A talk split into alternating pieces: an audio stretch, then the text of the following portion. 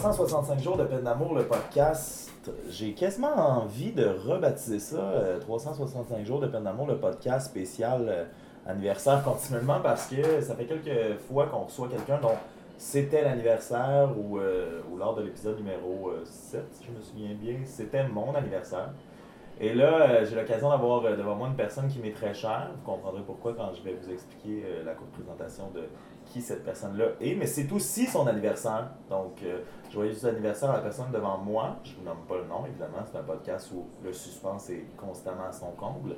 Mais euh, donc, c'est l'anniversaire aussi de cette personne-là. Puis c'est vraiment un hasard. En fait, la raison pour laquelle elle, elle se présente aujourd'hui.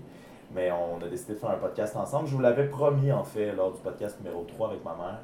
Et je réalise qu'à chaque début de podcast, je plug tous les autres podcasts d'avant en essayant de faire des liens euh, et de donner une crédibilité à ma démarche. Mais euh, je suis vraiment content de recevoir euh, l'invité qui est devant moi. Euh, on va parler, oui, de, de rupture et de peine d'amour. Mais on va aussi parler de, de- de- d'une autre forme d'amour, vous l'aurez compris, qui est celle entre frères et sœurs, parce que j'ai devant moi la personne qui provient du même, on nommera pas le mot, là, mais de la même mère et du même père, mais qui est pourtant, et c'est, ce que j'aimerais, qu'on- c'est ce sur quoi j'aimerais qu'on se penche, c'est la personne qui est probablement la plus différente de moi. Euh, vous l'aurez compris, j'ai devant moi Mylène Bédard. Donc, euh, Mylène, comment tu vas? Salut Mick, ça va bien toi? Bonne fête. Merci. Comment tu te sens, 26 ans? Je me sens Je comme me trompe pas? Non, tu te trompes pas. tu te sens comme Ouais, ça a pas, ça change rien. Y a-tu, un- a-tu un moment où ça t'as, senti l'âge s'empiler, tu sais, un, un 25, que tu dis, ah là, le chiffron, ça, ça rentre ou tu, euh, tu vogues au travers les années? Je te dirais que c'est plus vers 23. Ah ouais? Comment ça? Mais, c'est vrai, je pense, est-ce que c'est À pas 23 trop- ans, les lendemains de brosse qui étaient plus C'est difficiles. pas une fille qui boit tant que ça? Non, mais dans le temps, oui.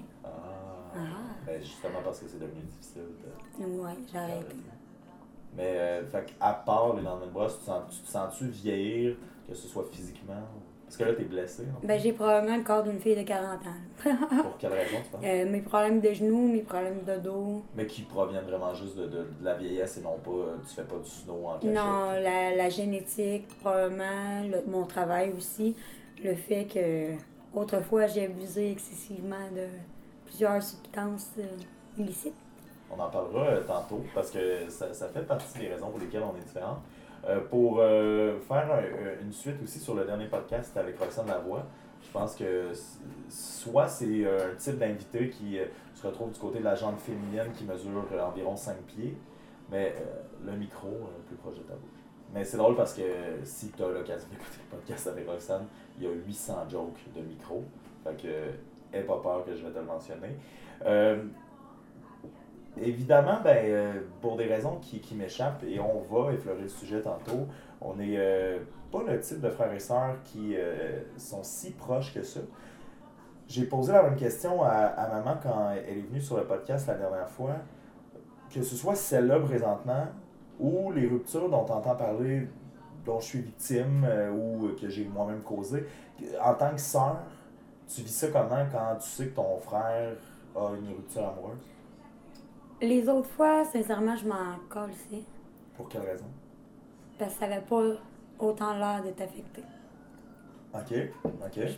C'est la Est-ce que c'est le projet, tu penses, qui te prouve que ça m'affecte? Non, c'était la première fois que je te voyais te renfermer autant sur toi-même, te couper du monde, puis être aussi euh, intense dans tes émotions négatives. Ben, ce qui me fascine de, de tout ça, c'est que c'est- quand même assez incroyable ce qu'on voit dans une perspective extérieure puis ce qu'on voit dans une pe- perspective intérieure. Parce que certains pourraient dire, toi tu dis que je me suis coupé du monde, mais certains pourraient dire, ben oui, mais il y a quand même parti un projet sur Facebook, euh, sur les réseaux sociaux, avec des textes qui racontent sa rupture, avec des podcasts qui, qui affrontent cette rupture-là. Qu'est-ce qui, de ta perspective à toi, qui est, qui est plus familiale justement, t'a t'a fait sentir ou ressentir que j'avais des émotions justement plus négatives ou que j'étais plus renfermé sur moi-même? Ben, je te dirais que justement, avant que tu fasses ce projet-là, j'avais l'impression que tu sombrais puis que tu n'en sortais pas. Puis c'est la première fois que j'ai eu peur pour mon frère. Ah ouais? J'ai écrit à Kate puis à Doom je m'inquiétais pour toi. On les salue s'ils écoutent. Euh, ah ouais, mais hier, est-ce que c'est hier, j'ai eu l'occasion de parler euh, dans un événement X là, avec euh, une personne X qu'on va peut-être recevoir au, podca au podcast et je, ferai mention de son nom à ce moment-là. Mais j'ai réalisé que la raison pour laquelle je me sortais bien de cette rupture-là, c'est parce qu'à quel point l'autre d'avant avait été difficile. Euh, on nomme pas de nom, évidemment, puis euh, même quand on va faire euh, ton palmarès de rupture, on nommera pas de nom là, pour éviter d'être poursuivi en justice, entre autres. Mais par, par la lourdeur, probablement, de nos propos. Les 40 000 déclarations à la police qu'on va recevoir. évidemment, c'est ça. Et on, on, est un peu tanné. Euh, mais euh, la précédente rupture euh, qui avait eu lieu en 2017, moi, m'avait vraiment affecté. C'est ce qui est fascinant, c'est ta perspective versus la mienne, m'avait vraiment affecté. Peut-être aussi que tu l'avais moins vécu parce que j'étais à Montréal puis je venais sporadiquement ici, mais m'avait vraiment, vraiment affecté. C'était la première fois de ma vie que je me faisais laisser réellement ben, c'était une décision mutuelle, mais ça me faisait plus mal, puis j'aurais eu tendance à vouloir recommencer plus que la, la, dame en question. Et euh, j'avais trouvé ça vraiment difficile.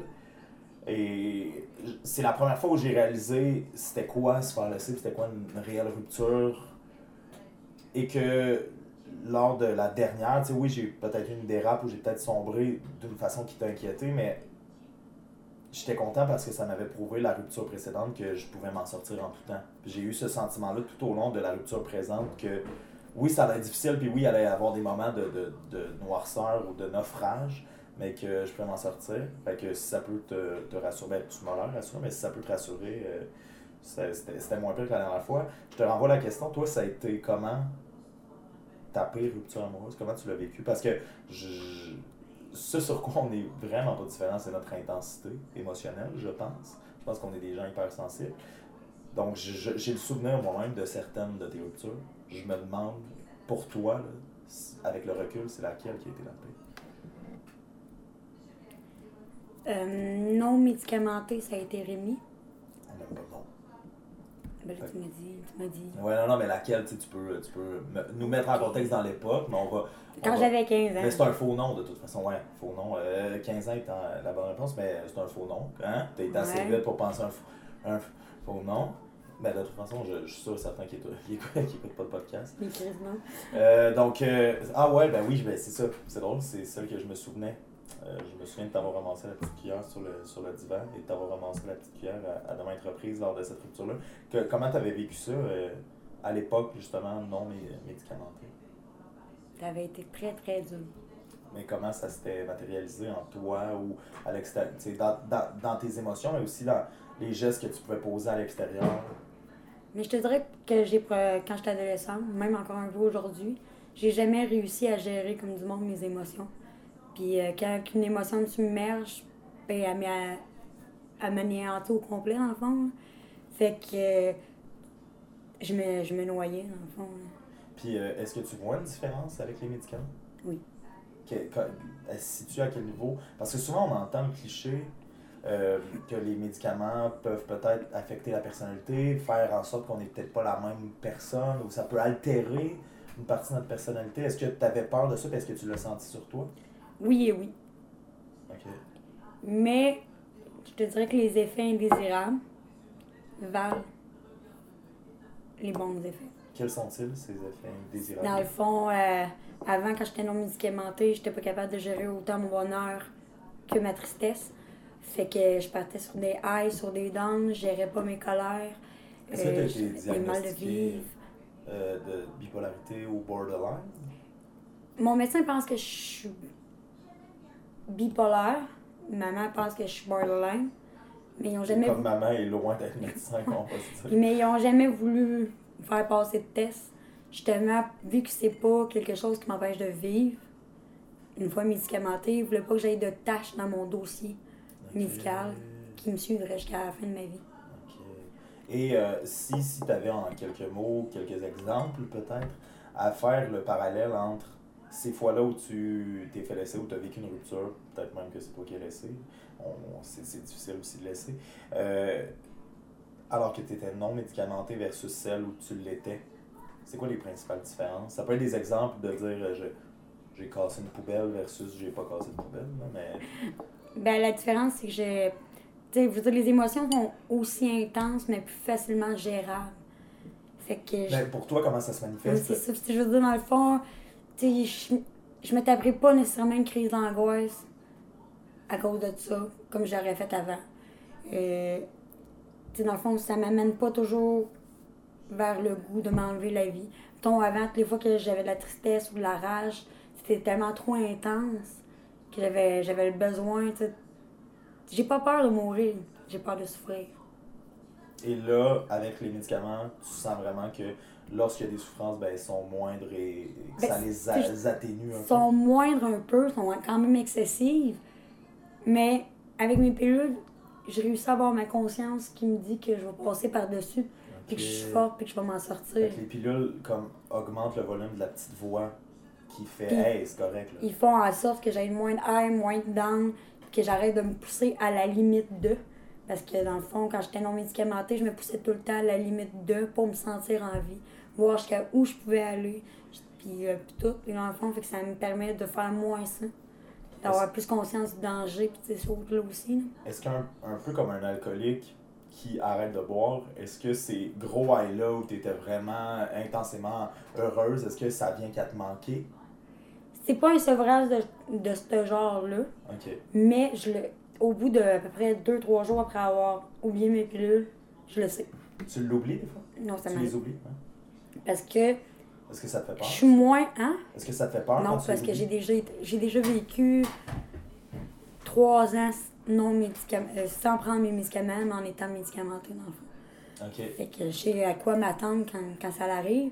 Mais Quelle, justement, quelle- quelle époque en termes d'âge pour que je me situe mentalement? de mes 19 à 23. Ok. Puis dans le fond, ça permet que je reste stable. Ouais. Mais là, la fois où tu as vécu 3 ans et demi, 4 ans, 3 à 4 ans, euh, sans, sans tes médicaments, alors que tu étais médicamenté, est-ce que tu as vu une différence? Est-ce que les médicaments avaient comme ouvert une porte qui n'était pas présente avant que tu les prennes ou vraiment tu es parti sur une dérape qui a pas. euh, Non, c'est, je suis vraiment partie sur une dérape qui fait en sorte que je m'auto-médicamentais, mettons. Puis c'est, euh, dans le fond, c'est le fait que j'ai mis mon pied à terre puis que j'ai déménagé chez ma mère Ok. qui a fait en sorte que je suis encore là. Et euh, là, euh, présentement, euh, on, on passe sur le bilan des médicaments et, et tout. Et tout. Est-ce que tu te sens à l'abri un peu? Est-ce que tu as, en vieillissant aussi, compris ton mécanisme et que tu peux te dire qu'avec les médicaments et tout, toute la vieillesse, la maturité que tu as euh, est-ce que tu, tu penses que tu es correct? Là? Oui, parce qu'on finit toujours par passer par-dessus. Mais là, tu as passé par-dessus. Oui, on a toujours des rechutes, mais je veux dire, une fois que tu es passé par-dessus, tu peux toujours recommencer. Un peu comme je le disais tantôt versus la rupture, mais avec, euh, avec un, un autre euh, truc. Euh, en contrepartie, tu as vécu aussi, euh, comme tu dis, des hauts et des bas, fait que tu as vécu des- de grands moments amoureux. Est-ce que là, de prendre des médicaments, ça affecte aussi ça? Est-ce que ça affecte aussi ta façon d'aimer ou ta façon d'être aimé, de recevoir l'amour? Oui. Ok, à quel niveau? Je suis. euh, mais je sais pas si c'est en lien avec la médication, le, le fait que je vieillis, puis que ma conscience, ma mentalité change. Mais je suis une personne, je suis rendue une personne beaucoup plus froide et beaucoup plus asociale. Avec tout le monde ou juste tes copains? Tout le monde en général. Même, euh, tu sais, euh, là, tu parlais de famille, même avec, mm, mettons, maman? Non. Ok. Qu'est-ce qui, qu'est-ce qui fait la différence entre, avec maman, tu es capable de dire, ah ben non, avec elle, je peux être moins associable puis plus. Maman, c'est maman, mais je sais pas, c'est. Dans le fond, je vis moins mes émotions intenses. Ok. Fait que j'agis moins intense. Fait que quand je suis heureuse, je suis moins. Je suis pas aussi heureuse que quand je prenais pas de médication. Mais au moins, ça me sauve que quand je tombe dans un down, ben, tu me retrouveras pas pendu dans le garde-robe. Ouais, entre autres. On salue euh, tous ceux et celles qui te retrouveront euh, jamais de cette façon-là parce que je pense que ce serait quelque chose d'assez triste à vivre. Euh, au niveau, est-ce que, est que ça t'arrive? Parce que, évidemment, dans la vie, on est tous dans une représentation quand on est en public ou quoi que ce soit. Là, toi, tu sais que tes émotions sont régulées par la médicamentation. Est-ce que ça t'arrive parfois juste pour de dire Ah là, je me sens heureuse ou ah, je ne le manifesterai pas de telle et telle façon? Mais est-ce que ça t'arrive de jouer certaines émotions que tu ressens de façon plus intense pour les manifester aux autres? Est-ce que ta vie est une pièce de théâtre? Non. Non? Fait que, fait que finalement, t'es juste. Les gens pensent que t'es froide et que. Non, c'est que j'ai, je ressens vraiment les émotions comme moins excessives qu'avant. Mais ça t'arrive pas de dire. Tu sais, des fois, on, on se dit. Euh, ben justement, tu sais, ah là, je sens, je sens que je suis quand même heureuse, puis je le sais que la personne, elle voudrait que j'y montre. Si, tu sais, je vais comme faire des efforts. Malheureusement, pour eux autres, je suis pas Et est-ce que tu penses que ça te nuit?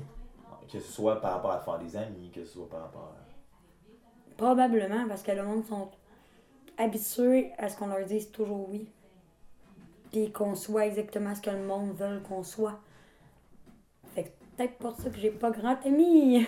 Est-ce que ça, ça, ça crée une, tristesse en toi ou? Oui, puis non. Oui, parce que je, je suis souvent toute seule, puis j'ai aucune activité à faire rapport avec mes chiens ou ma mère ou mon chum, dans le fond. Mais non, parce que j'aime mieux être seule qu'avoir des amis faux Ouais, mais en même temps, euh, ces moments de solitude-là, toi qui justement avant était intense, des émotions excessives, euh, là, là, heureusement, ça s'est réglé. Euh, comment tu vis bien avec ta solitude? Je te dirais que plus le temps avance, plus la solitude grandit, puis plus que je deviens froide. Donc, c'est un cercle vicieux. Est-ce que tu, tu, tu, réfléchis à des pistes de solutions pour te sortir de, de ça, peut-être?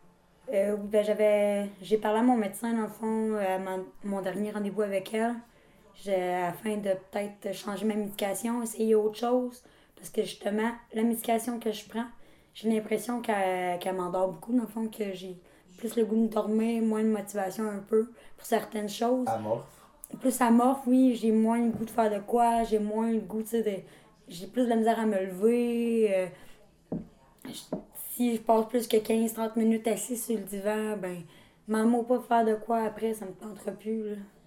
Sauf que ce que, ce que je trouve euh, intriguant, c'est que tu te souviens, euh, moi cette année, euh, ça a été aussi mentionné un peu dans les textes. j'ai eu l'occasion, ben même dans, le, dans les podcasts, j'ai eu l'occasion d'avoir une belle surprise pour ma fête dont tu faisais partie. Tu es venu, puis puis souvent, ben, on a, quand tu viens, euh, que ce soit avec ton chum ou en général, tu viens, tu viens faire un petit tour, puis tu t'en vas rapidement. Ou tu sais, même ce soir, c'est ta fête, tu aurais été du genre à venir euh, au restaurant, puis après ça repartir.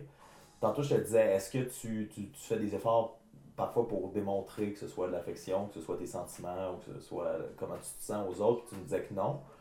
Qu'est-ce qui explique que tu sais, c'est rare qu'on avait eu l'occasion de prendre un verre ensemble ou même de. Tu parlais de virer une brosse tantôt, mais tu sais, à ma fête, t'es vraiment resté jusqu'à la fin. Puis là, ce soir, maman me disait que t'avais envie de, de, de, un peu plus faire la fête. Qu'est-ce qui te ramène vers ça?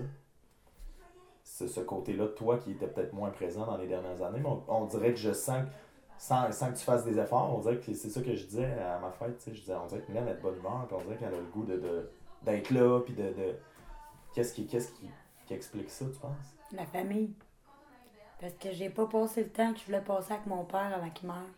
Fait que mon frère et ma mère, je vais en profiter. Mais c'est drôle parce que ça fait 4 ans qu'il est mort, puis ça t'a pris 4 ans pour comme le réaliser ou le, le, le, processer? Non, je l'ai réalisé dans le fond quand que je me suis séparée de, avec Monsieur Déclaration. OK.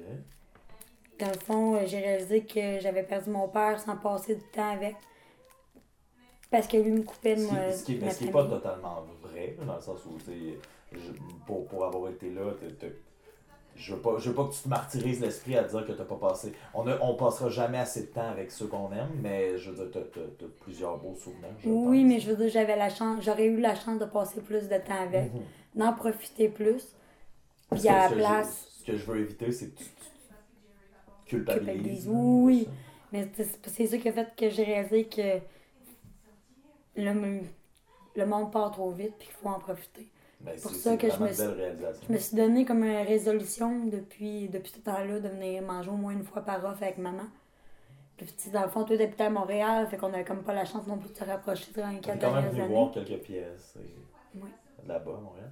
Euh, est-ce que la Mylène d'avant, médication et tout, est-ce qu'il y a une partie d'elle ou est-ce que. Est-ce qu'elle te manque? Oui. À quel niveau?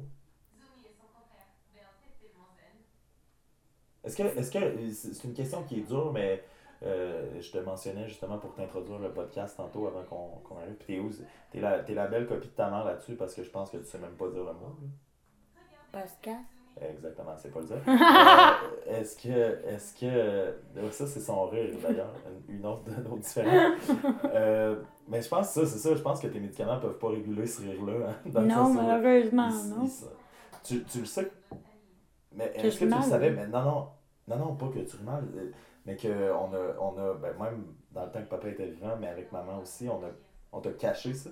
Que ce rire-là, quand tu. Chaque fois que. Nous, il fallait gérer les canards qui venaient puis qui pensaient que t'étais normal. Les canards, j'aurais plus pensé à des chèvres. Bon, on dirait Woody Woodpecker. Tu tu te souviens de ça, ça? Woody Woodpecker?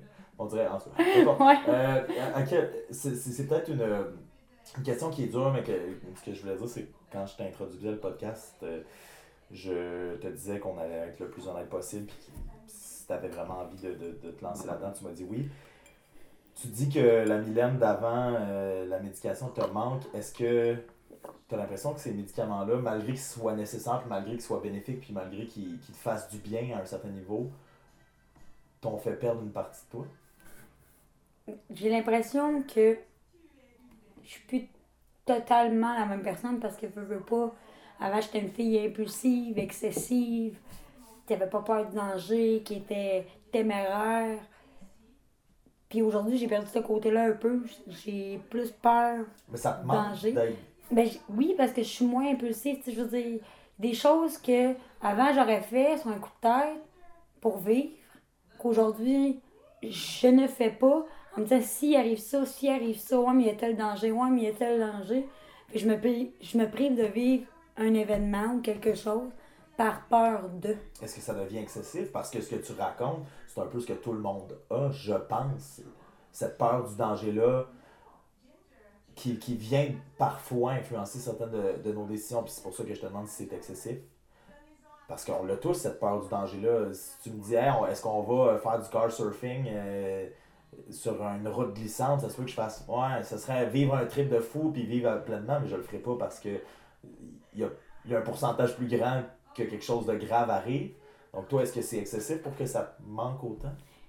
Ben c'est surtout parce que, mettons, des choses que habituellement, avant, j'aurais eu le courage de faire. Exemple.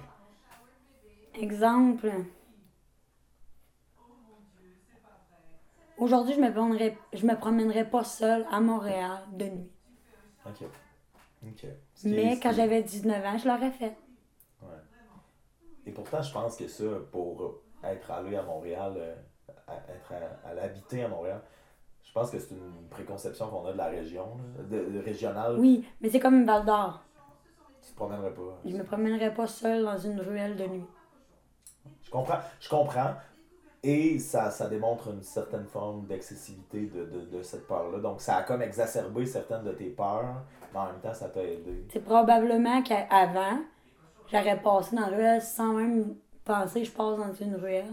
S'il y aurait eu quelqu'un, ben j'aurais été du genre à, à narguer. OK. Si tu euh, pouvais euh, retourner dans le passé, là, moi, c'est une question que j'aime beaucoup. Tu sais, là, t'es Mylène qui a nouvellement, euh, bonne fête, 26 ans. Si tu revoyais la Mylène, tu peux choisir plusieurs âges parce que tu as passé au travers de bien des affaires. Mais tu sais, Mylène de 26 ans, qu'est-ce qu'elle dirait à certaines des Mylènes de, mettons, 15 ans, 18, euh, 22? Qu'est-ce que, qu'est-ce que, avec le recul, les médicaments, euh, tout, tout le parcours que tu as vécu, tu sais, tu parlais tantôt de justement des, des moments où tu as voulu en finir, puis là tu te retrouves à 26 ans à faire Ah ben finalement, on peut passer au travers, c'est un beau message d'espoir. Qu'est-ce que tu te dirais si tu te croisais? C'est Kéten que je vais dire, c'est une citation. hein. Vas-y. c'est- c'est- En plus, je vais sûrement la scraper, la citation. hein. Ça, ça, ça, ça me surprend. Vas-y. Derrière chaque rivière se cache un soleil. Tu penses scraper par C'est quelque chose comme euh, Dieu donne à ses plus grands soldats les plus durs combats. Ah! Il y a pas de même. C'est pas si Kéten, c'est beau. hein. Mais dans le fond, je veux que ça dire, j'ai tellement vécu. T'es con. J'ai tellement vécu de choses difficiles que plus que le temps avance, je me dis, je suis déjà passée à travers tout ça. pas ça va me coller ça à terre, certain. Ouais, je comprends. J'ai passé tout ça, c'est. Va, va chier, Quand, c'est ça quand- qui quand me tu fais la, la, la rétrospective, puis tu regardes, tu sais, si on pouvait euh, ouvrir comme une boîte de Pandore, ou je sais pas trop, puis te revoir des scènes de notre vie, qu'est-ce que ça te ferait de voir par tout ce que t'es passé, tu sais, de, de vraiment le voir aussi, tu sais, d'y réfléchir en ce moment, qu'est-ce que ça qu'est-ce que ça t'amène comme réaction de te dire, aïe, la pauvre petite Mylène euh, de 18 ans qui vivait ça, mon Dieu, tu sais. Est-ce que des fois, tu, tu, tu y repenses à ça? Moi, puis je me dis que ri- il n'y a rien qui arrive pour rien. Que tout ce que j'ai vécu, c'est ce qui fait que je suis la personne que je suis aujourd'hui. Puis que oui, il y a des affaires que j'aurais préféré peut-être ne pas vivre, mais que si j'aurais pas vécu, ça aurait fait que je serais une autre personne aujourd'hui. Puis t'es fier de ce que t'es? Parfois non, parfois oui, on peut pas toujours Ouais, être fier. ouais, comme tout le monde. Mais est-ce que ce que je, ce que je ressens de, de tout ce que tu euh, racontes, c'est que tu as vraiment un recul qui est justement moins impulsif et plus euh, philosophique sur la, sur la vie? C'est-à-dire que tu es capable de, de justement dire, ben, il n'y a rien qui arrive pour rien. Puis, euh, ok, oui, des fois, je suis pas fier, mais ça ne veut pas que je suis la pire de- de- des- personnes sur la planète. Là, tu l'as mentionné tantôt, tu as un nouveau copain. Oui. Si tu regardes l'évolution de tes euh, relations amoureuses au fil du temps, qu'est-ce qui, qu'est-ce qui devient, qu'est-ce que tu euh, qu'est-ce que en retiens? Parce que tu n'as pas toujours eu des relations faciles et des partenaires plaisants. Donc là, euh, là où tu es rendu, quand tu fais la rétrospective de, des gars qui sont passés dans ta vie, qu'est-ce qui, qu'est-ce qui devient? Je te dirais qu'à part un gars, Oui. c'est le premier de mes chums, dans le fond, qui, après six mois, ne m'a jamais insulté. OK. Qu'est-ce, qu'est-ce qui fait que tu penses? Ah, mais il y en a un qui me vient en tête que je me dis, ah ouais, il t'a insulté. Mais euh, je vais, euh, pour ceux celles qui, qui vont dire il y a un silence, je vais comme mimer un nom. C'est le, le seul qui a pas. Ok, ok, il y en avait un. Ouais, à part un seul, Ok, ok, c'est c'est ça. le seul. Ok. Mais euh, qu'est-ce qui, qu'est-ce qui fait que tu penses que t'attirais ou t'es attiré par ce type de, de gars-là? Probablement parce que j'avais besoin d'être sauvé, fait que j'essayais de sauver les autres. Et est-ce que tu penses que là, ça, t'as passé ça? T'as passé ça, cette, euh, cette étape-là de, de vouloir sauver tout le monde? Maintenant que t'es en plus, t'en es consciente? Oui puis non. Je me dis, si la personne veut s'aider, m'a quand même l'aider. Mais, je, je perdrais plus autant de temps, puis d'ambition, puis d'énergie avec une personne qui veut pas s'aider. Sauf que ça se peut que cette personne-là te manipule émotivement en disant oui, oui, je veux m'aider, aide-moi, mais que fait pas les efforts de son côté. Mais là, t'es rendu assez, je pense, outillé pour le voir. Moi, c'est c'est ça, je m'en allais dire. Je te dirais qu'avec tous les manipulateurs que j'ai passés, avec toutes les choses que j'ai vécues en, en amour malsain, ce genre de personnes-là, aujourd'hui, euh, je les cerne au bout de six mois maximum. Je, cherche souvent, euh, durant le podcast, à comme saisir aussi, tu qui mon invité est devenu par rapport à, la relation amoureuse de ses parents. Tu sais, nous, on a eu des parents qui ont été ensemble jusqu'à la mort euh, de, de, papa. Pourquoi tu penses que tes euh, relations amoureuses ont viré de cette façon-là alors que tu avais un modèle familial d'amour qui était sain?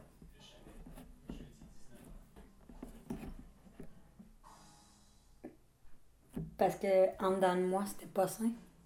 Je sais pas si tu comprends ce que je veux dire. Et est-ce que, pour continuer sur cette lancée-là de vouloir découvrir qu'est-ce qui t'a fait devenir ce que tu es devenu, qu'est-ce qui. euh, qu'est-ce- est-ce que tu penses qu'il y a un lien avec la famille dans ce qui n'était pas sain en toi? On, on, est, on, tu on, on devient ce qu'on devient parfois par nos propres choix, mais reste que tu es élevé par des, des gens, t'es- t'es- tu te fais outiller par tes parents pour affronter le monde. Est-ce que tu as parfois eu l'impression que c'était quelque chose de, familial qui t'a amené à, vivre toutes ces affaires-là? Quelque chose qui, provenait de la relation que tu avais peut-être avec les parents ou il y a, vraiment quelque chose de plus qui, a été créé? Non, je pense que les parents ont bien beau éduquer les, va- les valeurs et les principes qu'ils veulent, d'élever un enfant de la façon qu'ils veulent. Il veut pas, il a une personnalité, puis il va évoluer, puis il va. D'une- la façon qu'il veut, veut pas avec la société d'aujourd'hui. C'est pas juste le- les parents qui vont faire la personne. Fait que non, et maman m'ont indiqué des bonnes valeurs, des bons principes. Qu'est-ce qui, Mais- qu'est-ce qui a fait que tu as choisi une autre voie? Ça s'est fait tout ça, je te dirais. Il n'y a pas un événement auquel. je- là, on dirait que j'essaie de t'en, Ben, mettre me un dans la bouche. ouais, c'est ça. tu me Mais non, non, non, toi. vraiment pas. Au contraire, c'est que je me demande si toi, tu as des événements, peut-être que même moi, je me souviendrai pas, marquants de notre jeunesse ou de ta jeunesse où tu fais. Je pense que c'est là qu'a commencé la glissade. Parce que j'ai des souvenirs de toi, euh, tu sais, plus jeune, où tu. Si, si on regarde des photos de toi, je, mettons à 8 ans, là, une petite blonde de 3 pieds 8, euh, les yeux bleus, les cheveux blonds, un visage un peu angélique, euh, qui joue dehors en arrière avec ses, avec ses amis. Puis à un moment donné, on dirait qu'il y a comme justement l'adolescence, je pense, qui, qui entre en ligne de compte, on fait des choix. puis on- Mais tu sais, je pense que personne n'aurait pu prédire là, ça. Tu le dis que t'es- tu viens d'une famille, somme toute, qui a des belles valeurs, qui a des. Qu'est-ce qui. Qu'est-ce... Y a-tu quelque chose qui te vient? Je te dirais, moi, ce qui m'a fait déraper, c'est la façon dont je me sentais en dedans. Comme je te disais, fallait tout le temps que je me pousse à la limite de pour me sentir en vie. Fait que le fait de me sentir en danger, de contrer les autorités, les lois, d'être avec des, des, des bad boys, des bums, ce genre de choses-là, faisait en sorte que je me, je me sentais en vie, que je ressentais. je Donc vraiment, tout, tout, tout ce que tu as vécu est en lien avec le fait de vouloir profiter pleinement au maximum de, de, de, de, de la vie. De... On, on a eu Roxane au dernier podcast qui, qui, qui parlait de ça, cette espèce de... Il y a tellement... euh, moi, je savais pas, tu sais, l'automutilation, on- je, je, je m'y connais euh, selon ce que les clichés qu'on entend ou les, les témoignages, mais elle, ce qu'elle disait, c'est que ça faisait du bien la douleur physique parce que ça contrecarrait la douleur intérieure et mentale. Donc, c'était vraiment dans la volonté de, de se sentir en vie que tu que as fait tout ça, que tu as pris cette décision-là. C'est comme ça que mon dérapage adolescent a commencé. Veux, veux pas, il y a aussi la curiosité de vouloir être comme les plus grands, puis toutes ces choses-là, mais je veux pas, ça a été un servicieux qui m'a entraîné là-dedans au départ, ce qui a fait que j'ai eu comme un peu une adolescence rebelle, on s'entend. Puis en vieillissant, justement dans mon adolescence, c'est là que je voyais que si je me poussais à la limite de niveau adrénaline, c'est là que je me sentais en vie, je me sentais là, je me sentais. Je sais pas si tu comprends ce que je veux dire. Mhm. Fait que c'est ce qui a fait que j'ai probablement continué dans cette voie-là. Puis. Tu sais, on peut pas. Être dans une relation saine ou avoir un bon gars, une bonne personne dans sa vie, si on s'aime pas nous-mêmes. On peut pas aimer quelqu'un d'autre, puis la personne ne peut pas nous aimer vraiment. Souvent, ben, je m'aimais pas, veux, veux pas, fait que je m'en allais tout le temps vers le danger, les bad boys. euh, En sachant au fond de toi que c'était ça qui t'attendait ou pas? Oui, puis non. Je voulais le sau- les sauver. Je me disais que tout le monde était bien à l'intérieur, puis que tout le monde pouvait être sauvé. Puis euh, peut-être, je crois, c'est la supposition, je me disais quand, que si je réussissais à sauver quelqu'un, ça me donnerait l'espoir que je puisse être sauvé. Que ça serait possible que je sois sauvé. Et là, est-ce que tu te sens sauvé? On sera jamais sauvé. Personne va être tout le temps 100% sauvé. Non, euh, tu t'as compris ça, j'imagine, mais est-ce que tu, tu ressens encore le besoin d'être sauvé? Non. Oui, ça dépend des fois. OK. Ça dépend pourquoi. Est-ce que tu penses... Mais pas, pas sauvé comme quand j'étais adolescente de. Est-ce que tu penses que tu peux, euh, tu sais, parce que tu as eu, euh, somme toute, euh, quand même une panoplie de, de relations amoureuses, est-ce que, tu, non, mais est-ce que tu, est-ce que tu penses que tu es capable de t'auto-suffire ou ton amour personnel passe par l'amour de, de l'autre? Avant, non. Parce que dans le fond, avant, le bonheur des autres passait avant le mien. Voir les ceux que j'aimais ou que j'appréciais heureux me rendait heureuse avant mon propre bonheur. Je sais pas si tu comprends ce que je veux dire. Mais aujourd'hui, j'ai arrêté de faire pour les autres qu'eux font pas pour moi. Parce qu'un peu comme moi, euh, j'ai l'impression qu'on tombe, je sais pas si c'est une histoire de famille, mais qu'on tombe en amour quand même facilement. Puis, euh, tu sais, entre les dernières. Excessivement aussi. Ouais, c'est ça. Puis, entre les dernières de mes de ruptures, on dirait que je me suis efforcé de me dire, de comprendre ce principe-là, puis de me dire que j'avais besoin de prendre du temps pour moi, que j'avais besoin de me prouver que j'étais capable d'être tout seul. Est-ce que tu sens que si, admettons, ta relation présente ne fonctionne pas, tu es capable d'être toute seule? Oui, ça faisait un an que j'étais toute seule. Ok, c'est ça, mais tu, tu, le, tu le ressens, ça? Oui. Et là, je veux revenir à l'espèce de glissade à l'adolescence que tu as connue. Est-ce que tu as un souvenir de la première fois où tu t'es dit, oups, là, ça n'a pas de bon sens, ça n'a plus de bon sens? Qu'est-ce que tu veux dire par là? Ben, est-ce que la glissade que tu as vécue jusqu'à probablement soit ta médicamentation ou euh, un certain événement qui t'a peut-être fait réaliser que là, ça, là tu avais atteint le fond là, ou que tu avais assez glissé ou que tu avais. Mais est-ce qu'il y a eu, admettons, dans cette glissade-là, si, si cette glissade a duré, euh, je sais pas, six ans, à la deuxième année, à un moment donné, tu t'es dit, là, là, ça, c'est dangereux, ou ce que je fais là, c'est pas bon, ou ce que euh, j'aime pas ma vie présentement, qu'est-ce que, je suis en train de devenir, mais que tu as été emporté pareil par le, le flot de, de, de, ce que tu Est-ce que tu étais consciente à certains moments que ça avait plus de bon sens ou que tu n'étais pas bien ou que. Oui, puis non, parce que dans le fond, euh, à mes 16 ans, quand j'ai rencontré euh, un garçon, que j'ai été deux ans avec, j'ai tout arrêté pour lui. J'ai arrêté de fumer la cigarette, la pote, je, je consommais plus d'alcool, rien. Je me tenais plus avec des bombes, j'étais rendue bonne à l'école. J'ai fait en sorte de prendre le bon chemin de la vie. Mais une fois que j'ai pogné mes 18 ans, ça a été deux fois pire. Et quand tu reviens sur cette période-là de 16 à 18 où tu as été euh, justement tout ce que tu viens de décrire, est-ce que tu la, tu la regardes avec de la fierté, avec le recul, maintenant à 26 ans? Oui, puis non. Pourquoi? Parce que je me privais de certaines choses pour quelqu'un. C'était pas pour moi, je le faisais. Fait que je me reconnaissais pas à 100%. Donc, il aurait fallu, au fond, le juste milieu entre. Entre tout arrêter du jour au lendemain. Et tout faire à 100%. Et voilà. Euh, qu'est-ce qui fait qu'on est si, si différents? On vient du même père, de la même mère, du même environnement. Qu'est-ce qui fait mais on, est, on est beaucoup différents sur certains points, comme on se ressemble beaucoup sur d'autres. Oui, c'est ça. Mais euh, cette, cette volonté-là d'être en vie, je pense qu'on l'a aussi et qu'elle se matérialise. Depuis tantôt, je t'écoute parler, puis je fais Ah, ben ouais, moi aussi, je veux vivre pleinement, puis je veux essayer de trouver le fondement de, de qu'est-ce qui me fait vivre pleinement. Mais on dirait que ça se matérialise de différentes façons. Mais je veux dire, euh, on en parlait tantôt dans le salon, on. Euh, parle pas de la même, on s'exprime pas de la même façon.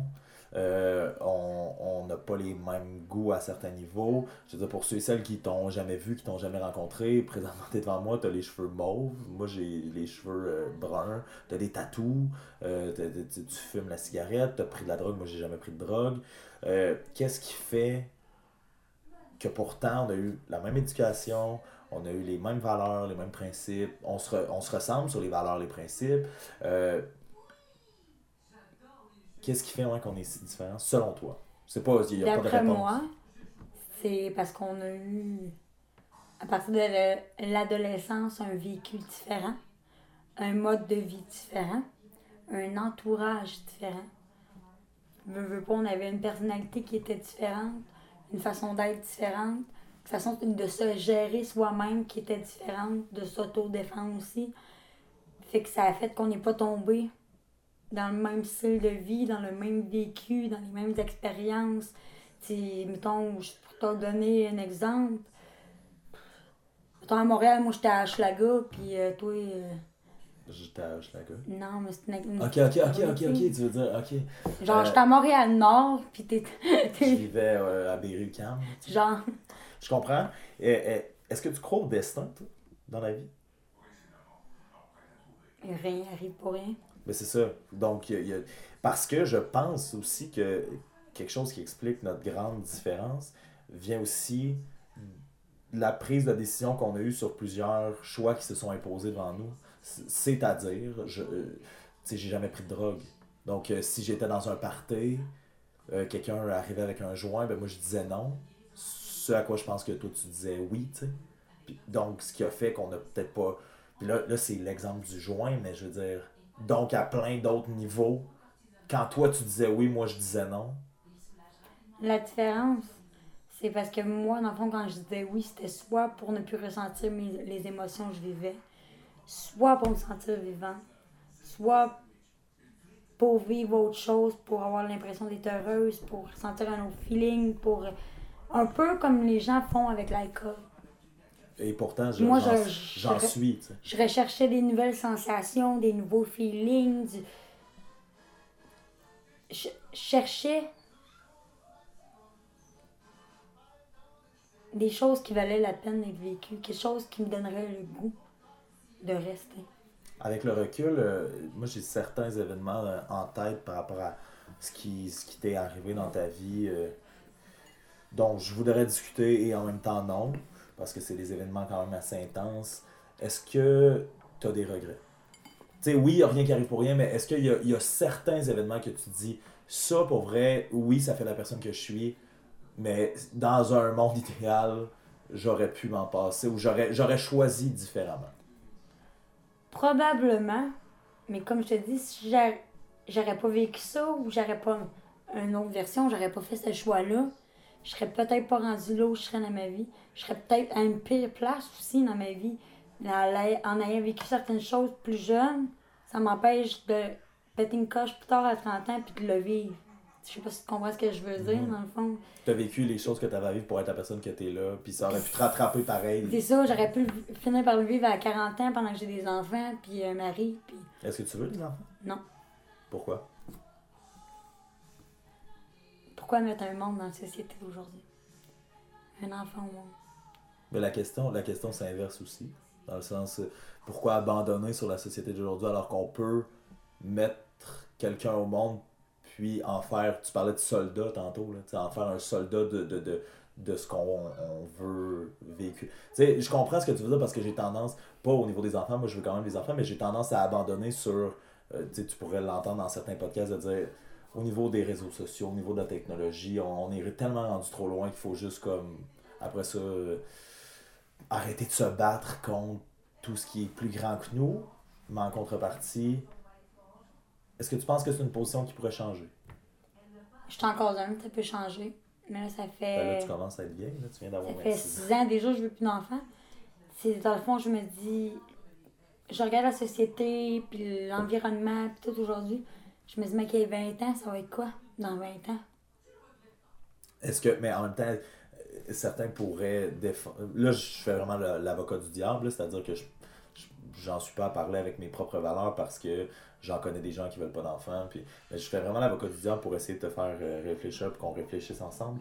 Euh, mais t'es qui Pas t'es qui, mais je veux dire, c'est un peu égoïste comme, comme choix, c'est-à-dire que tu dis que quand il va avoir 20 ans, ça va avoir l'air de quoi? Mais tu sais, laisse-le décider. Il y, a, il y a une partie de le laisser décider, ce futur enfant-là, qui pourrait naître de comment lui va se sentir dans 20 ans, puis comment lui va gérer sa façon de voir le monde dans 20 ans. Parce que ce que tu es en train de me dire, c'est ta vision du monde, mais qui sera peut-être pas la vision. C'est-à-dire, puis est-ce que, est que tu savais ça que on a failli pas exister? Que maman a failli pas marier papa? Que la veille du mariage, elle était sur le point de canceller tout ça parce que papa voulait pas d'enfant?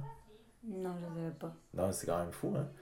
Mais mon chum est au courant, c'est correct. non, non, non, non, non, je comprends, je comprends. Mais Non, je savais pas ça. Je veux juste, ouais, c'est la veille du mariage, euh, maman a dit là, dans le fond, euh, je veux qu'on règle ça, est-ce que t'en veux ou pas des enfants? Puis lui il a dit non. Elle a dit, ok, ben je suis désolé, on se marie pas d'abord, puis c'était la veille. Puis finalement, euh, durant la journée, il a fini par changer d'idée, puis on était à ses plus grandes fiertés jusqu'à sa mort, il l'a mentionné, il l'a répété. Donc, sais, parfois j'ai l'impression qu'on a, puis je m'inclus exactement dans ce que je vais te dire, tu sais, des positions un peu euh, euh, arrêtées et adolescentes sur sur le monde qui nous entoure ou le monde dans lequel on vit. C'est-à-dire que si, admettons, moi, des fois, quand je fais Ouais, mais là, telle affaire dans le monde, euh, ouais, puis là, on a des positions un peu de ce style-là, puis je viens d'énoncer aucune position dans ce que je viens de dire, c'était juste un onomatopée, mais qu'est-ce qu'on fait pour changer ce monde-là? Qu'est-ce que tu fais pour changer le monde qui t'entoure à la place de juste dire ben, Je veux pas d'enfants? Euh, donc, en tout cas, c'était juste euh, pour te dire ça. On a failli, euh, on a failli ne pas. Ne pas Tantôt, tu dit euh, de laisser justement cet enfant qui pourrait peut-être venir au monde de décider. C'est serait aussi égoïste de décider de mettre un enfant au monde parce que je veux être mère.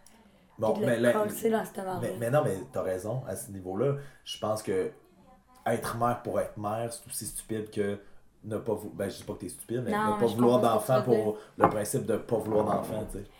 Mais j'ai deux chiens. Mais pourquoi? Parce que pourquoi mettre des chiens dans le monde? Je me dis que il en manque pas du monde sur Terre. Il y a quand même 8 milliards d'êtres humains. Il y en a d'autres femmes qui vont faire des bébés. Non, mais en, en même temps, justement, moi, je te souhaite de- d'être qui tu veux être puis de prendre des décisions. Mais je trouve que des fois, puis je m'inclus, je trouve que des fois, on a des positions arrêtées un peu adolescentes sur, au fond, ce qu'on connaît pas. Parce que pourquoi mettre un enfant dans, au monde, dans la société, mais en même temps, puis je m'inclus là-dedans, si je disais ça, je connais quoi, tu sais, du monde? J'en lis combien par jour des études scientifiques sur la planète, puis ce qui s'en vient de la planète? Puis oui, je vois un article de, de- du devoir passer une fois par, puis là, je, je lis cet article-là, puis je fais, ah, ouais, c'est vrai que ça va pas bien sur notre planète. Mais je veux dire, je trouve qu'on on fait on met pas les efforts souvent pour euh, backer ce qu'on, tu sais, nos pensées. Est-ce que tu veux te marier? je sais pas. Parce que. Parce que. Tu sais, tu dis, tu parlais de, de, de sauver. Tu sais, de sauver euh, les, les gars que tu as rencontrés quand tu étais plus jeune. Si tu les avais sauvés, mettons, mettons, il y en a un que ça aurait marché. Ça aurait été quoi la suite?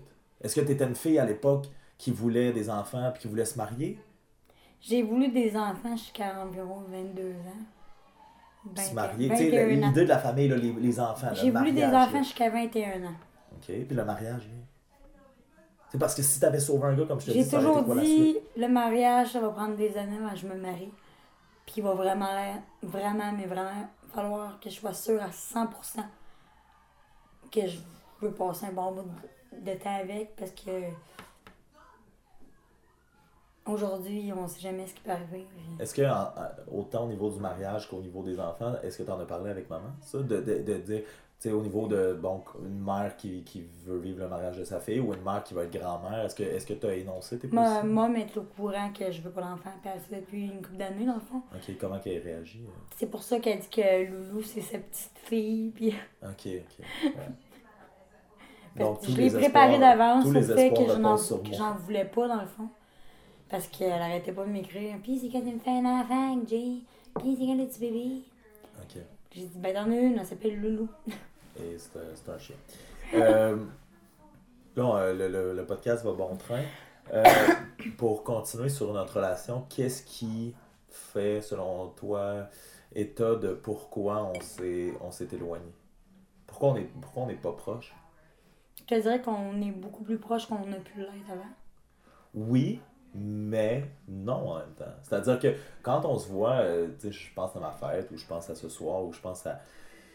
Tu sais, je, je sens, là, je, je ressens, et j'espère que toi aussi de ton côté, mais je pense que oui, tu sais, l'amour que, qu'un frère porte à une soeur et qu'une soeur porte à son frère, mais reste que. Y a. y a puis c'est, drôle qu'on en parle euh, alors que ça va être écouté par je sais pas combien de personnes, mais on dirait qu'il y y a quelque chose entre nous qui, qui il y a comme un blocage pas un blocage mais un je sais pas si c'est justement parce qu'on est si différents puis que des fois peut-être qu'on est mal à l'aise sur ah je sais pas quoi y dire je sais pas de quoi y parler vas-tu me trouver bizarre vas-tu me juger vas-tu? Je te dirais qu'il y a plusieurs raisons probablement à ça. Un, le fait qu'on est différent. Toi, t'as probablement peur de. Vu que j'étais quelqu'un de très excessif, impulsif, agressif, t'avais peut-être probablement peur des réactions que je pouvais avoir ou, ou de ces choses-là. Puis toi, t'as tout le temps été, à ma vision, le grand frère qui est bon à l'école, qui est bon en sport, qui est bon en théâtre. Bref, t'étais comme celui qui me battait dans toutes les matières. Fait que pour moi, tu dans le fond, j'essayais tout, tout le temps de pouvoir peut-être être meilleur que toi dans un domaine. est-ce que tu sens Finalement, tu me battais dans tous les mais domaines. est-ce que euh, est-ce que puis ça, ça me fait du bien que tu m'en parles est-ce que tu sens que moi je te mettais cette pression là est-ce que est-ce que tu penses que ça venait de toi ou que ça pouvait venir de Les moi deux. aussi? Un peu. ok Je te dirais, moi, c'est plus parce que je focusais un peu là-dessus que mon frère est meilleur que moi à l'école, il est meilleur que moi là-dedans, il est meilleur que moi là-dedans. C'est un bon gars, tu sais, je veux un, un bon fils. Moi, je suis le mouton noir, je suis la rebelle, je suis celle-là qui a de la misère à gérer, qui a, qui a de la misère à l'école, qui a de la misère avec le, tu sais, Est-ce que tu penses que c'est un- la un- société. à un certain moment donné, c'est devenu euh, l'essence sur le feu de ta rébellion? Ça aussi? De dire, tu sais, parce que quand. euh, C'était peut-être aussi pour attirer l'attention de papillement, vu qu'il en- il t'en donnait plus.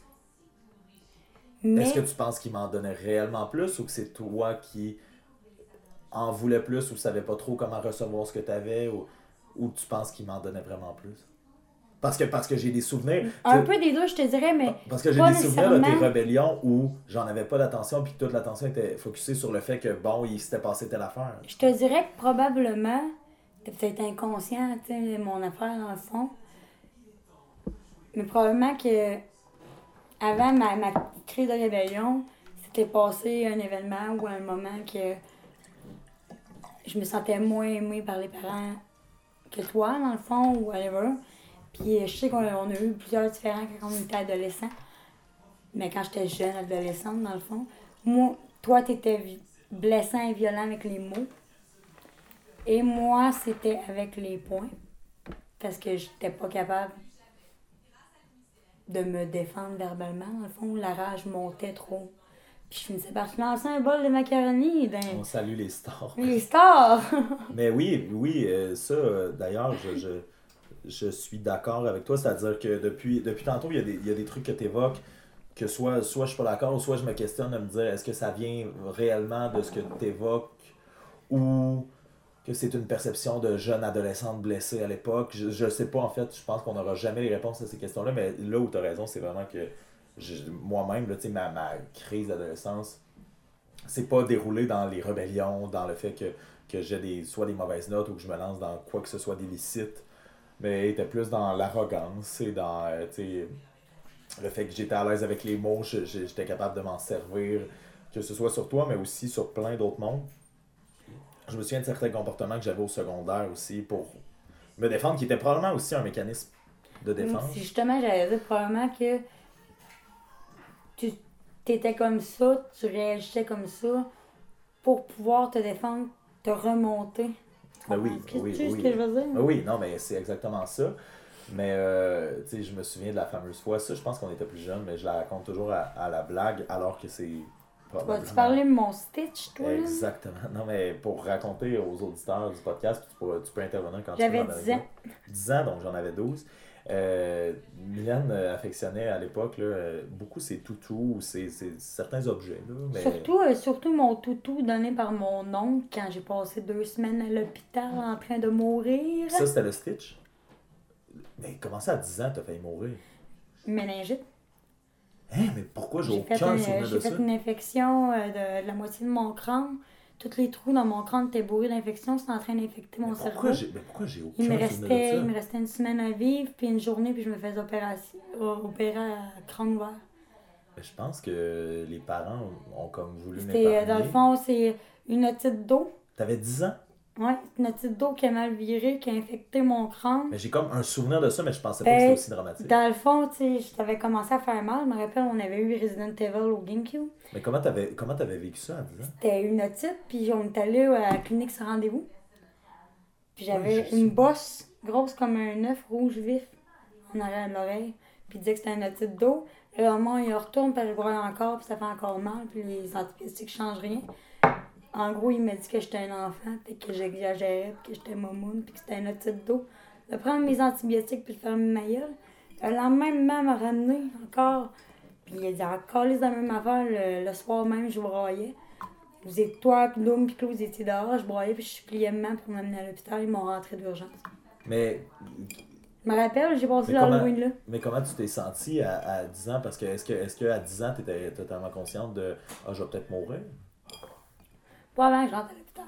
Mais à l'hôpital? Je au moment que maman, elle m'a regardé, puis elle m'a dit Mylène, il va falloir qu'il te pique. Parce qu'il fallait qu'il mette un soluté dans le fond. Puis euh, j'avais une infirmière à chaque jambe. Du bras, euh, du côté droit, et papa et maman qui me tenaient le bras. Du côté gauche, il y avait une autre infirmière qui me tenait le bras. Plus une autre infirmière qui installait le soluté. Mais au-delà au-delà de Puis je tout. broyais maman, puis je criais maman, je pensais que tu m'aimais, pourquoi tu Bon, me bon. fais ça? Bon, il a, il a fait mal. Moi, quand je m'étais fait opérer, je la traitais de menteuse. En tout cas. Mais, euh, eh, mais est-ce que tu est-ce que étais conscient de cette époque-là? Je vais mourir. Pas conscience au point de je vais mourir. C'était plus je suis malade, je vais pas bien, puis ça fait mal. Est-ce que tu as réalisé que tu as passé proche de la mort euh, quelques années plus tard? Mais parce que je veux t'amener sur ce terrain-là euh, euh, en fin de, de podcast, parce qu'on on arrive à la fin. De, le, le texte 90 là, que j'ai sorti tantôt, puis que les gens vont avoir eu le temps de lire quand le podcast va sortir. Euh, tu as fait une tentative de suicide. euh, Pas plus- juste une? plus ouais, quelques-unes, mais mettons une qui, moi, m'est mémorable vers ça, 15 ans. La fois que j'étais allée en psychiatrie. Ben, ou la fois que j'étais à Jonquière puis que sur MSN, euh, j'a- j'avais géré la patente. là. Je t'avais convaincu de pouvoir appeler papa et maman pour leur dire que tu t'étais euh, fait, fait du mal. Mais, euh, tu sais, toi qui qui a passé si près de mourir à 10 ans, qui, qui l'a réalisé un peu plus tard, euh, est-ce que ça, c'est venu jouer dans la balance, dans tes prises de décision d'en finir des fois? Ou tu t'as pas, pas vu ça comme une deuxième chance de dire, hey, j'ai eu cette, cette ce truc-là au cerveau, j'ai été chanceuse de m'en sortir. Est-ce que des fois tu te sentais coupable d'avoir envie de mourir autant? Je te dirais que les... je commençais à prendre conscience de toutes ces choses-là, puis à me sentir coupable. J'avais peut-être 15, 16 ans, c'était au deuxième, je pense, deuxième cancer de pas, ou euh, à son artère bloquée dans ces environs-là. J'ai j'ai réalisé que mon père était là à souffrir, à se battre, pour rester en vie, puis à tout donner. Lui, il souffrait le martyr, qui est en train de mourir, puis il veut rester en vie. Puis moi, je suis là, j'ai la santé complète, esti. Oui, je souffre en dedans, mais je peux faire changer tout ça, puis je fais tout pour m'enlever la vie. Quand il y en a qui se battent. Fait que ça a été là ton déclic? Le premier déclic, oui. Ok. Parce que j'ai rechuté par après sans faire de tentative, Mais quand même. mais ça m'a ramené plus tard. Et là, euh, ça, fait, ça fait presque. Ben non, ça fait 4 ans. Ça fait un peu plus de 4 ans. Comment comment euh, comment t'as vécu ça, toi qui justement étais euh, parfois instable au niveau de tes émotions, euh, qui, a eu euh, à certains moments eu le goût de s'enlever la vie, qui vivait dans les excès, qui était peut-être pas tout le temps fier de, ses prises de décision. Comment t'as comment vécu ça il y a 4 ans de perdre un parent? D'un premier temps, c'était vraiment dur, puis je te dirais qu'une chance que maman était là. Mais aujourd'hui, je te dirais que c'est probablement ce qui fait qu'aujourd'hui, ça me garde en vie. Ben, je veux dire que quand ça va mal, quand je suis vraiment pas bien, que je pense même pas à m'enlever la vie parce que mon père est passé de l'autre bord quand il voulait vivre. Fait que moi, je vais me battre pour rester en vie pour lui.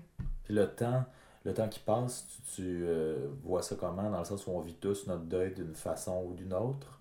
Mais, euh, tu sais, après quatre ans, qu'est-ce que ça évoque pour toi? euh, ton père ou ton père, la mort de ton père ou... Ça dépend de mes moods, je dirais, parce que il y a des moods où que je.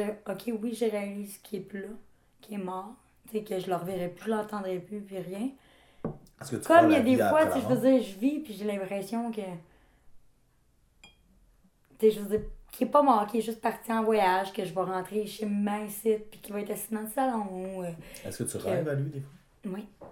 C'est que, que certains rêves qui te viennent à l'esprit, ça... ça, ça, ça, ça- qui- que, que tu pourrais raconter. Malheureux- Malheureusement, c'est plus des cauchemars que des rêves. Ok. Hein, c'est drôle. Moi, j'ai certains rêves euh, plus positifs.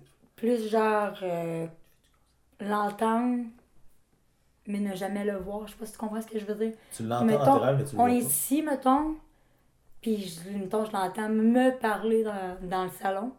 J'arrive dans le salon, il est pas là. Hmm. Il y a personne. Puis là, je vais l'entendre me parler, mettons, dans la cuisine. Je reviens dans la cuisine. Il n'y a pas personne. Ok. C'est comme, dans le fond, le désir, comme si j'attendrais toujours après. Mhm. Comme si il allait revenir. Est-ce que tu crois à la vie après la mort? J'ai pas le choix. Pour des raisons évidentes, je pense. Mhm. Ça, euh, Je crois Je- pas nécessairement au paradis, enfer, euh, milieu, whatever. Mais je crois qu'il y a plusieurs parallèles où que les gens peuvent aller. je, je savais pas si j'allais aborder ça parce qu'on en a parlé à, à Noël un peu. Euh, mais je, puis je, me disais, ok, ben c'est un podcast d'amour puis de rupture amoureuse, mais en même temps, j'ai le goût de- d'en parler. Puis peut-être que tu as une réponse surprenante à la question parce que tu as eu, t'as eu euh, à faire face à quelques reprises au paranormal ou as peut-être même un don qui est sous-développé euh, de, de médium ou quoi que ce soit. Je pense à maman qui avait ça aussi quand elle était plus jeune. Euh, est-ce que ça, tu sais, on parlait tantôt, on essayait de chercher un événement qui, quand tu étais jeune, avait peut-être mené à une glissade. Tu sais, je me souviens, quand tu étais plus jeune, tu as, vécu des, des événements paranormaux.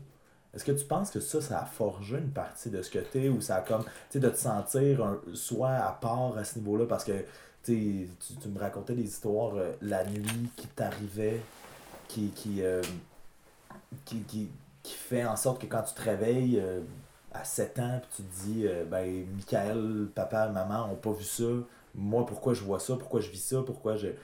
Est-ce que, est-ce que tu penses qu'il y a une partie de ta glissade qui a commencé à cause de ces affaires-là? Mais veux, veux pas, j'ai toujours pensé. Mais ça, écoute, j'ai, ça a pris jusqu'à mes 17 ans avant que je pense que je sais pas schizophrène, en fond. Jusqu'à mes 17 ans, j'ai pensé que j'étais peut-être schizophrène. Parce que je voyais des choses que les autres ne voyaient pas. J'en entendais aussi. Jusqu'à ce qu'on voit les mêmes choses que moi. OK. Puis, fait, donc, ça a contribué à ce que tu te sens à part, peut-être? Moi, ce que je me sens à part, que en, en, me disant que je voyais des choses comme ça, puis que les autres les voyaient pas, puis c'était la plupart du temps négatif, on s'entend. Je me disais que peut-être que c'était parce que j'étais pas une bonne personne, ou euh, que je le méritais, ou que je l'avais cherché, ou whatever, je sais pas.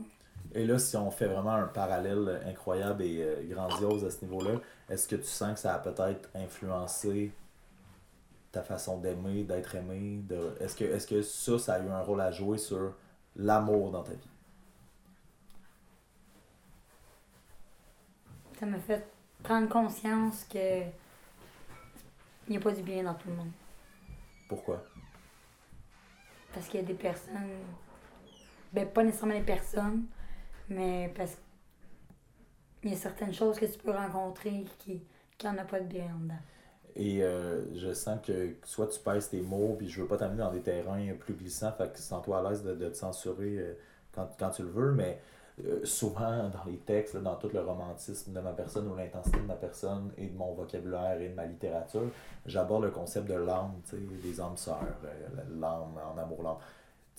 Quand tu parles du qu'il n'y a pas de bien ou du mal dans les gens, c'est que, puis là on parle de paranormal, c'est que toi tu as rencontré des âmes qui t'envoyaient l'image. Non. Je te dirais plutôt que j'ai rencontré une ombre, un démon ou je ne sais quelle chose. Selon le médium, ça serait un élémentaire. Je sais pas qu'est-ce que c'est. Un élémentaire, ce serait un démon invoqué dans une dans mes, de mes anciennes vies, dans le fond, pour me servir. Dans le fond, c'est comme une sorcière noire qui invoque un démon pour créer le mal.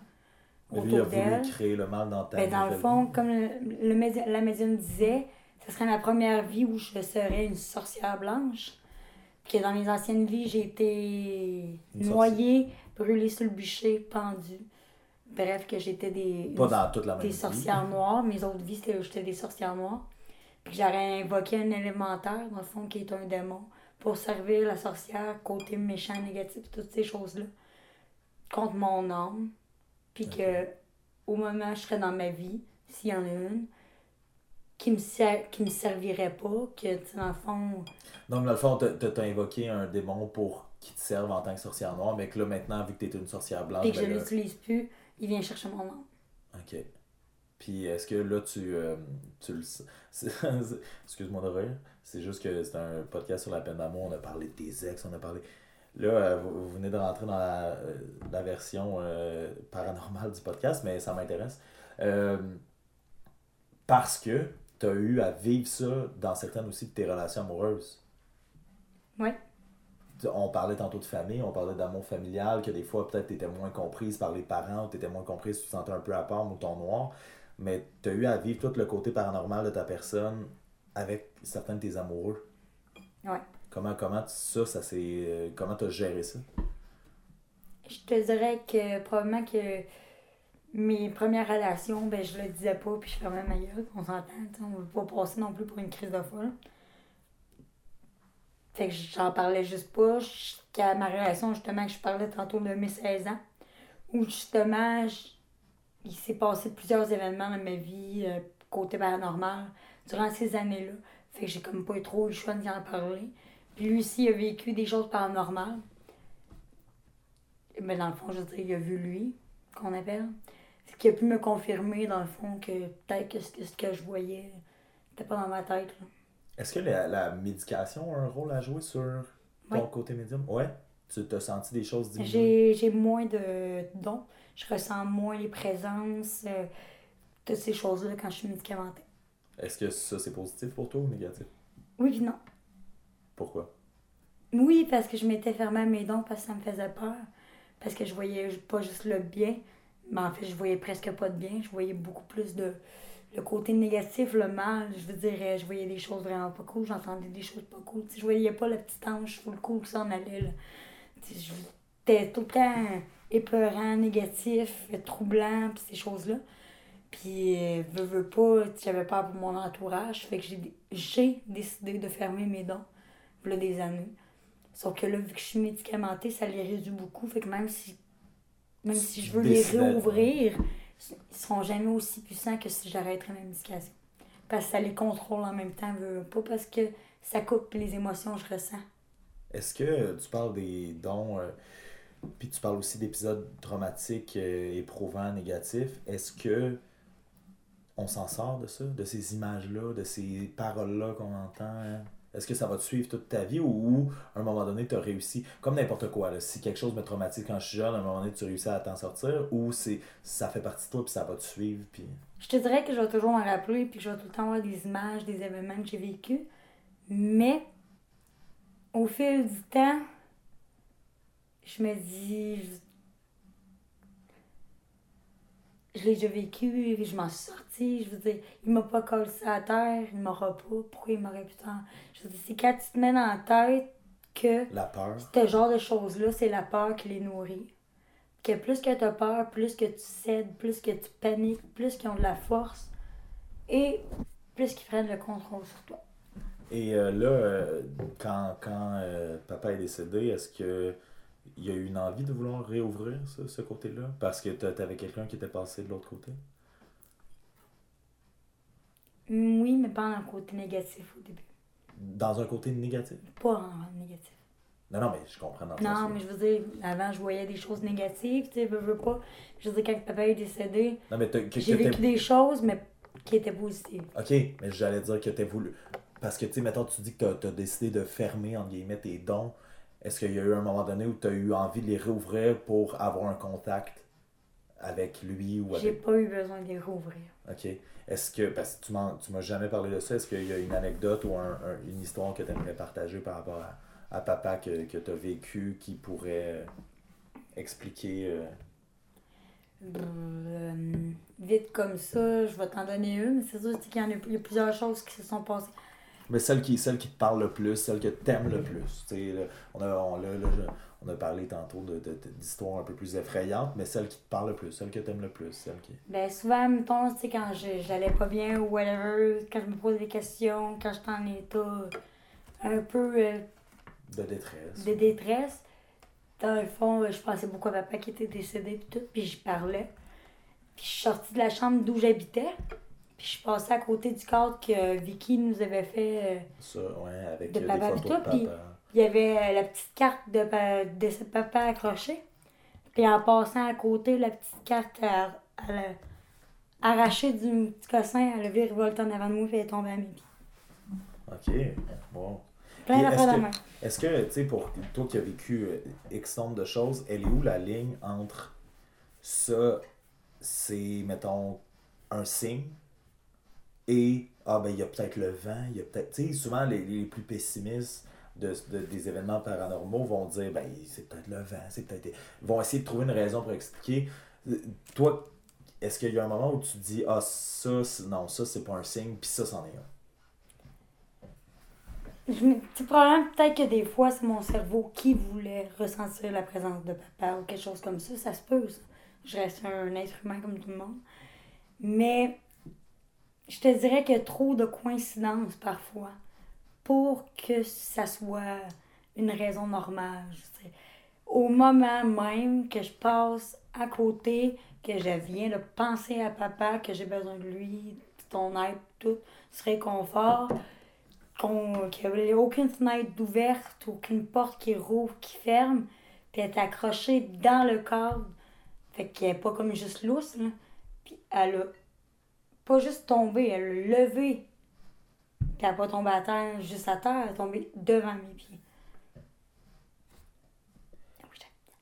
Euh, ben, évidemment, euh, tout le monde peut dire que c'est des coïncidences ou quoi que ce soit, mais j'aimerais te partager une anecdote euh, qui, qui m'est venue d'une personne qu'on nommera pas nécessairement, mais qui, elle aussi, a peut-être un petit côté euh, médium, puis euh, comme je, je vous le mentionnais, on dirait que c'est devenu... euh, 365 jours euh, de d'antise euh, d'esprit. Euh, et évidemment, c'est vraiment juste parce que c'est ma soeur qui est là, mais papa était quelqu'un, mon père était quelqu'un de daté, tu sais.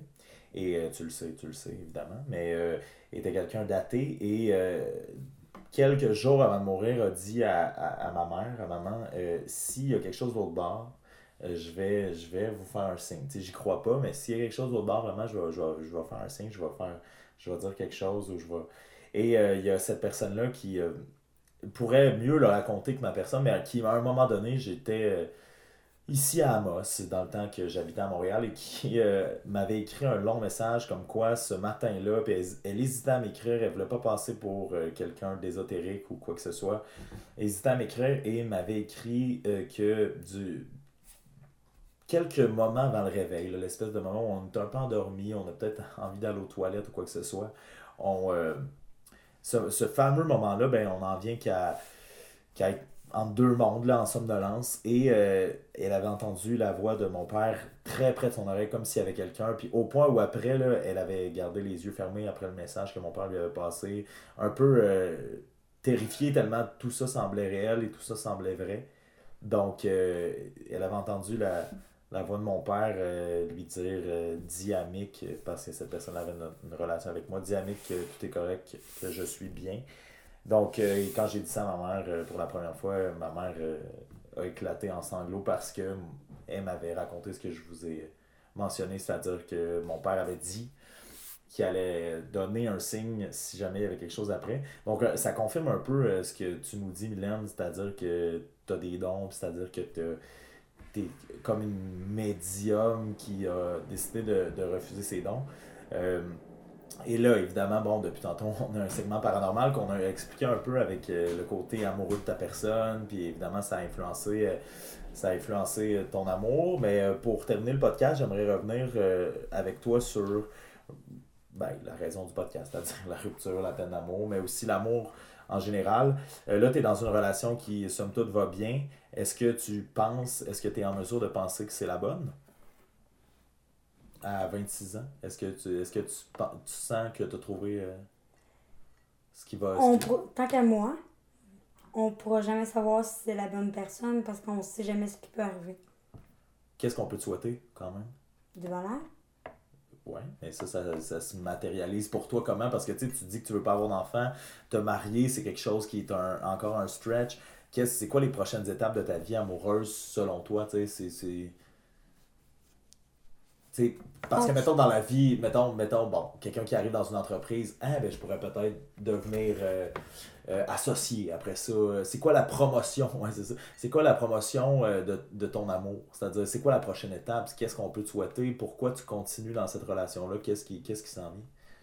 Ben, au lieu de construire tout ça, on construit à deux, puis on se fait un avenir, puis on fait des projets ensemble au lieu de faire des projets chacun de notre côté.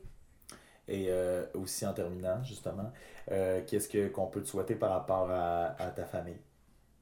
Parce que j'ai reçu maman, là je te reçois comme sœur.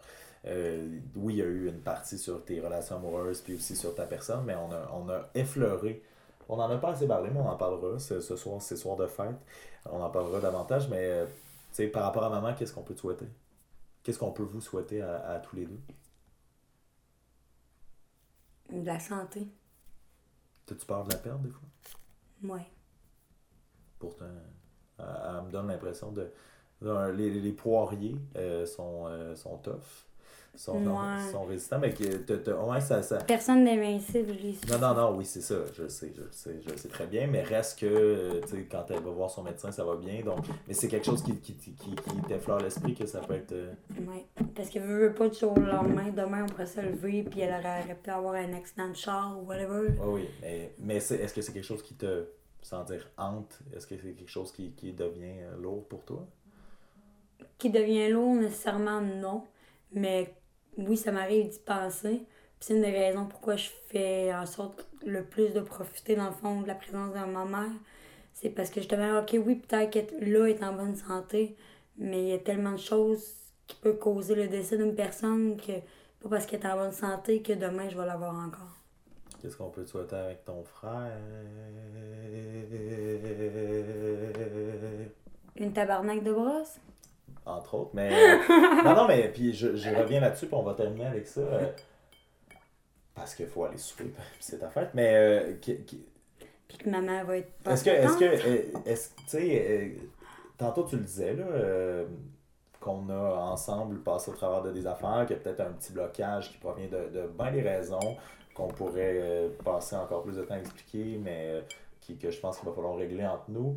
Euh, est-ce que, est-ce que, est-ce que tu penses si, si à- au futur, là, euh, est-ce que tu penses qu'un jour on va pouvoir devenir plus proche ou aussi proche qu'on l'était ou ouais?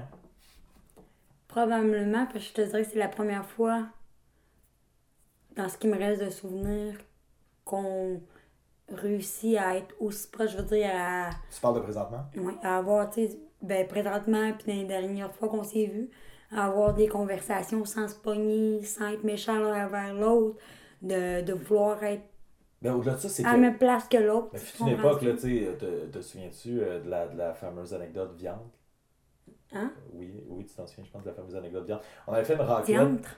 Non, viande. Viande, oui, ça, je On me avait fait rappelle. une- Parce que ma soeur, ma soeur, dans ses excessivités, à un moment donné, avait euh, l'impression de de de pas vouloir donner d'efforts, nous donnait l'impression de ne pas vouloir mettre d'efforts dans au- aucune chose, dont euh, ses mouvements physiques, c'est-à-dire que tu étais venu manger une raclette, tu étais descendu de ta chambre, dont tu sortais presque pas, comme un vampire, et euh, tu, tu faisais juste t'exprimer en un seul mot qui était quand tu voulais de la viande en raclette, tu faisais juste regarder maman, puis tu disais viande, puis là, elle était obligée de te passer la viande, ce qui, moi, euh, me plaisait pas comme comportement. Pas Donc, juste maman, mais je pense que je pense qu'à une certaine ton ex aussi. Ouais, mais je pense qu'à une certaine époque, j'avais abandonné un peu sur toi. Puis euh, quand tu es revenu à ma fête, euh, euh, justement en décembre dernier, tu m'as donné l'impression, toi, de vouloir faire des efforts pour être plaisante, pour être de party, pour être. Puis je dis de party, tu pas obligé de virer une brosse pour qu'on puisse avoir une conversation, mais tu me semblais ouverte à, puis j'ai vu le changement d'attitude, puis ça m'a attiré à justement avoir des conversations comme celle-là.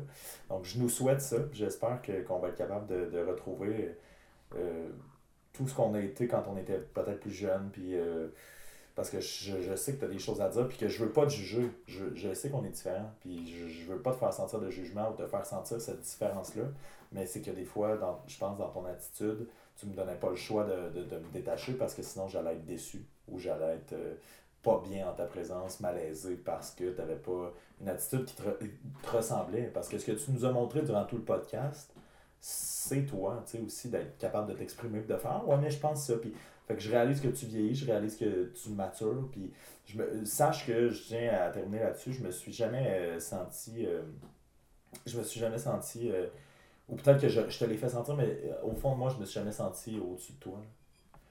Puis je pense que tu avais besoin de l'entendre. Oui. Mais c'est que. on- a des- vraiment, vraiment, mais vraiment contente de te battre au jeune orateur. Oui, ça, c'est une, excellente anecdote. J'ai, j'ai- tantôt, en m'en venant, je me suis dit, tu sais, tu te souviens-tu à quel point j'étais aussi content que toi? Oui. C'est ça, tu sais, fait que... Je pense que dans ma tête, ça a été comme le, le moment de dire OK, je peux, je peux, si ça me tente, être aussi bonne que mon frère. Ben oui, mais c'est ça le fun que ça te tente plus souvent. Mais, euh, non, non, non, mais sinon, au-delà de ça, fait que c'est ça. J'aimerais terminer avec ça, l'idée que, ben, euh, le podcast, les textes, ça peut amener aussi des réconciliations. C'est un podcast et ce sont des textes qui partent de, de- d'une rupture amoureuse, mais qu'il y a moyen de se réconcilier, puis il y a moyen de, de, de vivre des belles choses avec les gens qu'on pensait peut-être euh, moins présents dans notre entourage. Fait que sache que, ouais, me suis jamais pensé au-dessus de toi. Je sais, je sais tout, que tout ce que tu accomplis, je serais prêt de le faire. On a des talents, on a des aptitudes différentes. Puis euh, je suis content que ce soit un micro ouvert qu'on ait pu euh, se dire toutes ces choses-là. Puis c'est ta fête ce soir. Fait que bonne fête encore. On va, on va célébrer ça. Euh, faudrait juste que tu commences à lire les textes de ton grand frère sur 365 jours de peine d'amour. On invite les gens à lire les textes, on invite les gens à écouter les podcasts et à nous, nous bombarder de commentaires comme vous le faites sur vos impressions. Évidemment, à chaque fin de podcast, ce serait facile. Pendant que tu te fouilles dans le nez, de dire que euh, pendant, pendant, que, tu, pendant que tu, tu fais la grosse job sale. Mais je dis pas de partager et d'aimer, mais c'est le fun quand on a des belles réactions. Fait que si vous avez euh, aimé ma soeur, ben, vous pouvez la suivre au 1000 à commercial hotmail.com. Même plus ça. Non, je sais que Si vous m'avez pas aimé, ben je m'en calisse. Ben, c'est ça la beauté de, de ma soeur. Donc, euh, Ciao la gang, merci d'avoir été à l'écoute, puis euh, viande. Bonne journée, soirée, viande.